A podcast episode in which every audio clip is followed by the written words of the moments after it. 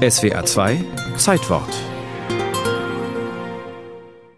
es war die größte Katastrophe in der Schweizer Baugeschichte und eine der größten in den Alpen überhaupt. Am Nachmittag des 30. August 1965 brach die Zunge des Alalin-Gletschers im Saastal ab. Aus 2700 Meter Höhe stürzte das Eis einen halben Kilometer tief ins Hochtal und verschüttete Bauarbeiter, die dort am Mattmark-Stausee arbeiteten. 88 Menschen wurden tot geborgen. Zwei Millionen Kubikmeter Eis und Geröllmassen hatten sie in ihren Wohnbaracken überrascht. Wochenlang suchten die Bergungsmannschaften mit schwerem Gerät. Ein Reporter des Schweizer Fernsehens. Tag und Nacht wird gearbeitet.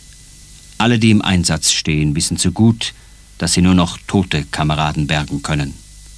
Wer keine starken Nerven hat, ist für dieses Werk nicht geeignet.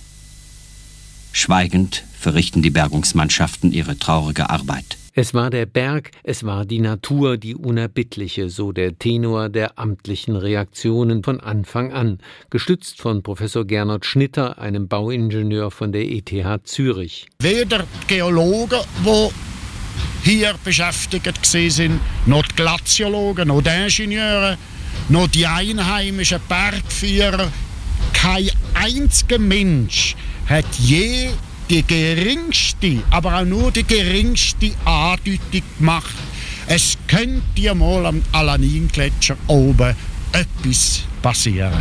Doch auch von Anfang an gab es Widerspruch. Jahre vorher hatte ein Sicherheitsexperte gewarnt, vor dem Baubeginn am Staudamm müsse die Gletscherzunge vermessen werden.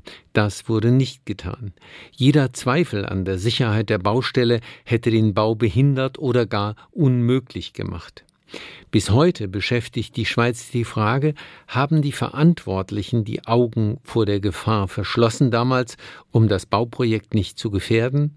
Ludwig Minelli berichtete kurz nach dem Unglück für den Süddeutschen Rundfunk. Niemand hat je daran gedacht, dass der Gletscher abbrechen könnte, hatte der schweizerische Finanzminister Bundesrat Roger Bonvin auf der Unglücksstelle gesagt und er musste es wissen, denn vor seiner Wahl in die Bundesregierung war er Bauingenieur auf eben jener Baustelle, die heute zu einer Stätte des Todes geworden ist. Überlebende Bauarbeiter erzählten, dass immer wieder Eis über ihnen abgebrochen sei. Die Baracken standen zudem direkt unter dem Gletscher und es gab auch keinerlei Alarmsysteme auf der Baustelle. Dennoch, Anfang der 1970er Jahre wurden alle 17 Verantwortlichen von einem Gericht freigesprochen. Heute hat der Klimawandel dem Alalin-Gletscher stark zugesetzt. Die zerklüfteten Eismassen haben sich weit von jener Steilrampe zurückgezogen, von der sie damals noch abrutschten. Der Staudamm bringt den Gemeinden im Saastal stetige Steuereinnahmen und ist ein Anziehungspunkt für Touristen.